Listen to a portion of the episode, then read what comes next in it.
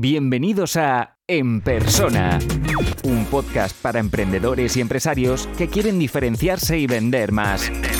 Recuerda que puedes recibir todos los recursos gratis suscribiéndote a la lista de correo en enpersona.com. Enpersona.com. Muchas veces cuando estamos emprendiendo, estamos construyendo una marca, eh, no sabemos muy bien en qué invertir los, los recursos, ¿no? Eh, yo me he encontrado casos donde pues a lo mejor no están dispuestos a en contratar un naming ni hacer una buena identidad, pero se gastan 20.000 euros en una super página web. Y luego nos encontramos que la marca no está registrada, el nombre y el dominio que han, seleccionado eh, pues no lo pueden usar y, ya han invertido seis meses y, miles de euros. ¿no? Eh, Hemos hablado antes en el primer episodio un poquito sobre las cosas a tener en cuenta, pero si tuviéramos que hacer una pequeña checklist de qué es lo que necesitamos para construir una marca, eh, ¿qué dirías? Mm. Para mí, eh, empezar por lo que dices es eh, fundamental. O sea, nombre, cómo me van a llamar, el logotipo, que es cómo me van a ver, el, el, nombre escrito. Esto es como de requete mínimos. A partir de ahí, todo lo que tiene que ver con identidad visual. Es decir, si yo tengo que hacer piezas eh, donde explique contenido, pues ya sea una web, un rótulo, un folleto, lo que sea, cómo va a ser esa gráfica y esto lo voy a tener que hacer también sí o sí para poder comunicarme comercialmente con, mis clientes. Esto sería como el paquete muy, muy básico, ¿vale?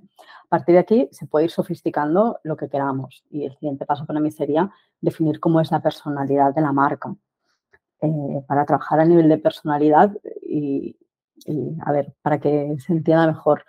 Yo al final te miro a ti, ¿no? Y digo, vale, Jauma, pues tiene eh, esta pinta física, ¿no? Y soy capaz de reconocerte, te encuentro por la calle, te veo, te reconozco y digo, hey, Jauma, hola, te puedo saludar, ¿sí? No sé cómo eres físicamente, no tienes un logotipo, una identidad visual, pues no te voy a reconocer. Si te reconozco por teléfono y oigo tu voz, pues te podré reconocer, ¿no? Que sería otro, otro de los temas. Luego hay un tema de la personalidad, que es que tú tienes una personalidad y hablarás de una manera determinada en función de cómo sea tu personalidad, te relacionarás con un tipo de personas, te comportarás con un tipo de personas. Entonces, con marca hacemos el símil. Las marcas tienen una manera de, ser, de, una apariencia, una manera de identificarse y tienen una manera también de comportarse en base a cómo es su personalidad y de relacionarse pues, con clientes, con empleados, con proveedores, con quien se tengan eh, que relacionar. Nosotros para definir la personalidad trabajamos, que seguro que tú también, con algo muy sencillo que son los arquetipos, que son 12 arquetipos que todos conocemos, aunque nos suene raro, todos conocemos, pues, por ejemplo, del cine o de las novelas, ¿no? Y seguro que pensamos en cualquier película o cualquier novela, decimos, ah, porque este es el héroe, este es el antagonista, este es el malvado, este es el salvador, ¿no? Este, eh, esta figura paternalista que va cuidando a todo el mundo. ¿sí? Pues este tipo de, arquetipos, de personalidades que hay, nos ayudan mucho a definir cómo es la marca. Al final, yo sí tengo eh, una marca, pues qué sé, de coches que es cuidador, el tipo de mensajes que voy a dar van a ser muy centrados en la seguridad, ¿no? Y igual ahí puedo pensar en una marca tipo Volvo, pues seguridad, técnicamente, si me doy un golpe, cómo protejo a los tuyos, ¿no? A toda la familia. En cambio, si hablo de una marca que eh, es eh, más eh, bombivant, por ejemplo, ¿no? Pues estoy pasando más en el placer, ¿no? En cómo puedo disfrutar conduciendo. O en una marca, una persona que sea más arriesgada, pues igual estoy hablando más de un Ferrari, de un Porsche, ¿sí? algo que tiene que ver más con este tipo de vivencias. Entonces, en función de cómo definimos la personalidad, hay una serie de decisiones en comportamiento, en comunicación, incluso en producto, que vienen detrás. Volvo no hará el mismo tipo de vehículo que hará Porsche o Ferrari. Son vehículos que serán diferentes y como los comunicarán también serán distintos. Y todo tiene coherencia. Es cuando estabas ah, poniendo el ejemplo de, de la seguridad, enseguida eh, me ha venido el caso de, de Volvo y al final es, cuando ves estos, estos, estos casos, tiene coherencia, ¿no? Porque por lo que hicieron con el cinturón de seguridad, compartiendo la, la patente con, en ese momento con, con el resto de, de, compañías, hay, muchas cosas que dices, vale, eh, hay, hay, empresas que han hecho las cosas bien, ¿no? Y cambio luego ves otras que, no sé, renuevan su imagen para ser más eco, pero el presidente de la compañía sigue yendo en, en avión privado o hacen ese tipo de falta de coherencia, ¿no? dices, vale, eh, creo que es, es fácil extraer de, esta empresa la, estrategia de marca, ¿no? No, sé, recuerdo cuando estaba hablando con, tu socio hace un año o dos, ya no recuerdo, pero estuvo también aquí, eh, Javier, eh, recuerdo que hubo un momento que hablábamos de, de, que no se debe regalar la estrategia, ¿no? Yo, en, algunos casos, prefiero incluso trabajar esto, trabajar todo lo que hemos hablado de si misión, visión, personalidad, valores, todo, esto es muchísimo más importante que si luego, lo, que hablábamos, que si luego el diseñador de turno le hace una propuesta de logo muy básica, pero si todo lo que hay estratégico está bien pensado es cuando realmente hay esa, esa coherencia, ¿no? Porque si no, eh, el problema que, vemos es que la gran mayoría de empresas no se plantean estas preguntas, ni quiénes son, ni quiénes quieren ser, ni cuál es el punto A, ni cuál es el punto B, y van un poco perdidas y luego nos encontramos los datos que cada cinco años pues sobreviven en que nueve de cada diez empresas tienen que cerrar, ¿no? Porque no tienen claro, ¿no? yo todavía me encuentro, pero ¿quién es tu cliente? No, todo el mundo. Eh, y dónde, cómo te compran, de dónde te, te compran. Es que muchas veces está relacionado mucho con negocio, ¿no? Entonces lo que dices, eh, muchas empresas cierran, no tengo claro que sea un problema de marca, eh, sino seguramente es de enfoque de negocio y de gestión de negocio.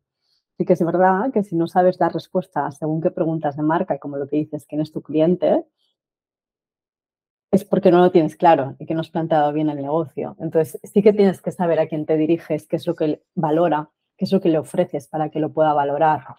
Es que para y luego poder empaquetarlo bien. En el nivel que me encuentro yo, yo tengo como mi metodología de, en, consultoría de la estrategia de marca y la estrategia de negocio. Y, lo que me encuentro es que si no son capaces de responder las preguntas de estrategia de marca, no son capaces de responder las preguntas de, estrategia de negocio y viceversa. Totalmente. mí, o sea, para mí, que, trabajo en el mundo B2B, si no, si no tienen estrategia de negocio, probablemente no tengan estrategia de, marca, ¿no? Y, sobre todo me pasa con negocios que son de segunda o tercera generación, ¿no? Que han heredado eh, eh, el esfuerzo de, de, sus padres o de sus abuelos y también me encuentro eso, ¿no? Como esto funciona y no sé ni muy bien por qué, pero funciona, ¿no? O sea, yo y toda mi familia vivimos de esto pero no sé ni por qué funciona, ¿no? Pues hay, hay muchas cosas que de ahí se pueden analizar para trabajar para que siga funcionando, porque si no, ¿cuántas empresas de segunda, tercera generación se, se cargan? Y tú decías, no, no tengo tan claro que, que esté alineado, pero en mi caso eh, coincide al 90% eso, de que si no han pensado muy bien la estrategia de negocio, ya no, no han empezado la estrategia de marca. Desde luego, desde luego. Y ¿Algún elemento más? Hemos hablado de la personalidad, de la identidad visual, la identidad verbal con el nombre y, lo que le acompaña. Eh, ¿Qué más eh, deberíamos tener en cuenta para, eh, para acabar de construir esta marca?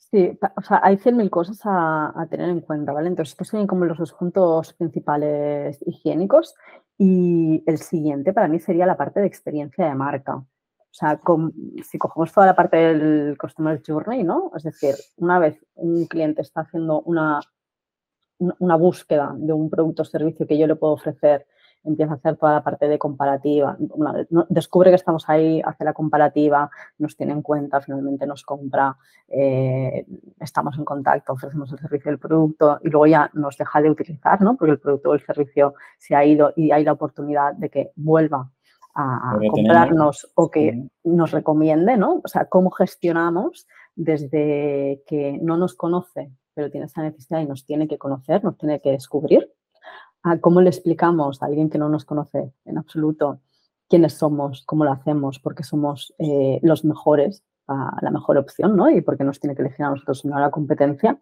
Y a partir de ahí, en el momento en el que decide optar por nosotros, cómo hacemos todo el acompañamiento hasta que ya deja de, haber, eh, de haber estado con nosotros, ¿no? Y vuelvo al ejemplo del restaurante, ¿no? O sea, tú estás buscando restaurante, quiero comer, ¿vale? Porque me apetece mexicano, me apetece una paella, ¿qué, es lo que quiero?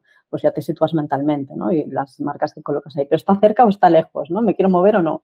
Pues te mueves o no te mueves, ¿sí? Entonces, Justo antes de, antes de empezar, estábamos ahí en el grupo de WhatsApp eh, con unos amigos que hace mucho tiempo que no vemos y me decían eso, me da igual si nos gastamos 100 euros en una carne o 5 euros en un kebab.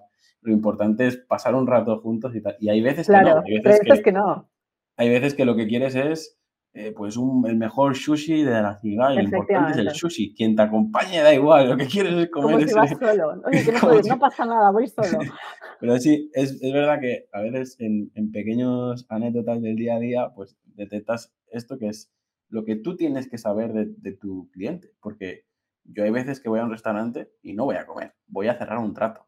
O yo voy a, o vas a ligar, o vas a tal. Lo de menos al final es comer. Por eso es muy importante tener en cuenta quién viene a tu, a tu local y qué viene a hacer. Porque, sí, sí. De hecho, si, si no vas a comer y lo que quieres es quedar con los colegas, como decías, ¿no? Lo que te importa es el horario de apertura del restaurante, ¿no? Que sea, que sea largo, si puede ser, ¿no? Para quedarte ahí más rato.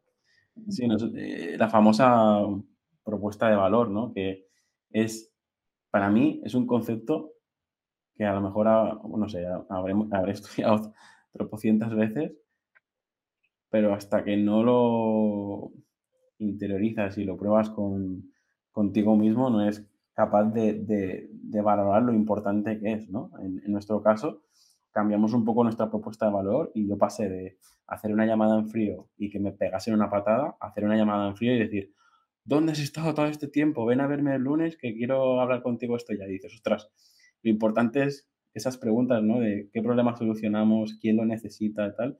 Acabas, acabas vendiendo, porque al final creo que en, mi caso no tienes esta parte comercial, porque tienes que liderar el, negocio y dices, acabas vendiendo a la gente que realmente lo, necesita porque has hecho este ejercicio de, tener clara tu, tu, propuesta de valor. Pero también reconozco desde el punto de vista del estudiante o la gente que pueda hacer tus cursos o, mi membresía, tal, que a veces da miedo porque es en plan, tengo que elegir una cosa en concreto.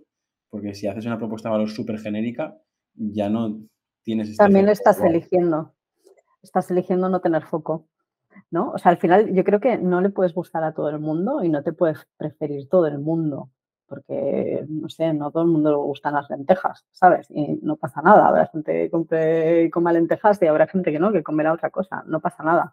Entonces, lo que tienes que ver es qué, qué es lo que solucionas y qué es lo que puedes ofrecer que funcione súper bien para, para, lo que quieres solucionar. Y el caso del restaurante que decías antes, eh, es que, claro, es de libro, ¿no? O sea, quiero ir a un restaurante a comer, claro, lo normal es que te digan, sí, claro, quiero comer que la comida esté buena. No, pero es que a veces te da, es que te da igual si la comida está buena, porque quieres un sitio donde encontrarte porque en casa no cabéis, por ejemplo, ¿no? O quieres un lugar neutral. y lo que has comentado de la parte de, ser un negocio generalista, yo siempre apuesto por la especialización, ¿no? Es decir, que, pues, que si eres una cervecería, pues eres una cervecería. Y si eres un, un italiano, es un italiano. Pero también Aquí en Mallorca es muy común ir a un restaurante y hacen paellas, hacen pizzas, hacen carne, hacen pescado. Y si quieres un masaje de los pies, también te lo hacen, ¿sabes? Pero, pero a mí eso... Eh, pero está mm, bien porque tiene su público. o sea, en realidad sí que han elegido. Porque han elegido, ¿Han elegido ser generalista? no, porque tú igual no irías. Entonces a ti te han descartado. Han elegido a la gente que quiere ir en familia o en grupo de amigos y que, oye, a mí me apetece carne, a mí paella, yo no puedo ni ver el pescado, ¿sí? Y que todo el mundo pueda elegir lo que quiera. Entonces, es, es una tipología de target en concreto. dentro, de la oferta, claro. Dentro del rango suficiente. No van a comer ni la mejor pizza, ni el mejor arroz, ni mejor tal, porque yo... No, pero van a comer lo que quieren. es una pizza o un arroz o una carne o un pescado. Eso mm, es digno de estudio para, para siguientes episodios, pero me, lo, primero que me encuentro... Pero seguro que hay gente que no iría, ese, es el tema, ¿sabes? O sea, siempre hay alguien que queda fuera de la propuesta de valor. Y, y sobre todo lo que está ocurriendo ahora con, con, las reseñas o con lo que te comentaba al principio de los idiomas, tal, si, si tú no sabes a quién vas a atender, es, o sea, a quién quieres atraer o a quién quieres eh, satisfacer, es muy difícil que luego eh, todo esté al gusto de estas personas. Pero si tú al final atraes, lo que decía antes, atraes a los alemanes, pero no tienen ni su cerveza, ni su comida, ni, ni, su música, ni, ni, su ambiente, ni...